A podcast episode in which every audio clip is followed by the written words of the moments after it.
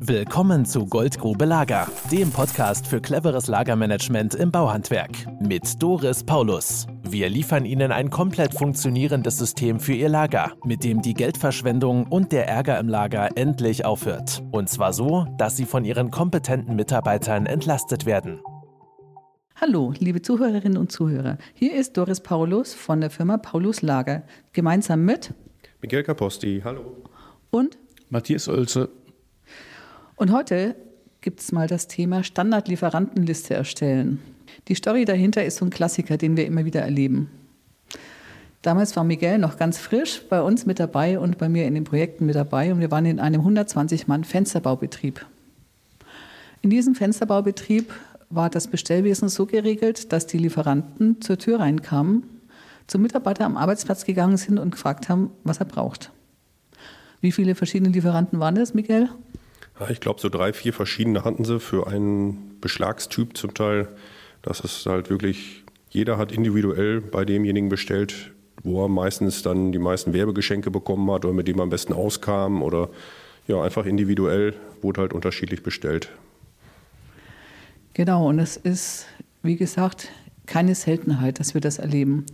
Noch schlimmer war dann dass in dem Betrieb die Mitarbeiter keine qualifizierten Mitarbeiter waren und wussten auch nicht, was sie bestellen. Die haben dann den grünen Haken beim Lieferanten A bestellt und das schwarze Klappteil bei Lieferant C. Und genau genommen gab's auch, äh, war auch der Vorgesetzte total überlastet, der Werkstattleiter, und er konnte dem auch nicht nachgehen. Das Ganze haben wir erst dann gelöst, wie wir eine Artikelliste erstellt haben, wo alles einmal aufgeführt war. Und es war eine tierische Arbeit für den Einkäufer, rauszukriegen, was der Betrieb überhaupt kauft, was für Teile das sind und dann die Lieferantenliste festzulegen. Und dazu wollten wir Ihnen heute mal ein paar Tipps geben. Und zwar, wichtig ist schon mal, dass für jeden Artikel ein einziger Lieferant hinterlegt wird. Jetzt sagen Sie wahrscheinlich, naja, aber ich will ja Geld sparen und ich muss doch Anfragen machen. Nee. Die Erfahrung hat gelehrt, dass die Effizienz der Prozesse eine so hohe Einsparung bringt, dass ich nicht jedes Mal Anfragen äh, machen brauche, sondern einfach, wenn ich den erstmal einen Lieferanten festlege, der nicht gerade Mondpreise hat, bin ich durch die Effizienz der Prozesse immer noch billiger wie bei der Einsparung durch die Anfragen. Und wenn man dann einen Lieferanten hinterlegt hat, dann kann man sie nämlich auch bewerten. Matthias, wie machen wir das normalerweise? Ja, wir machen das anhand der Fehllieferungen, die sich die Lieferanten das Jahr über leisten.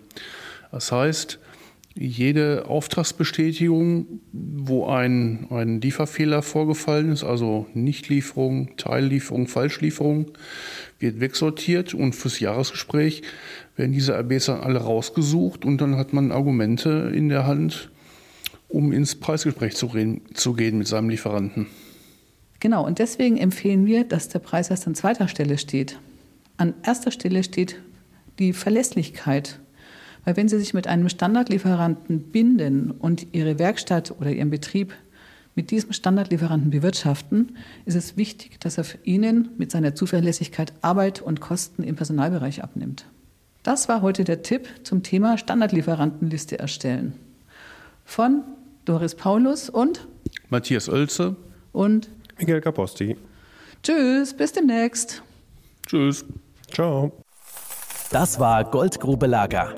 Wenn Sie mehr wissen wollen, melden Sie sich heute noch für ein Infogespräch.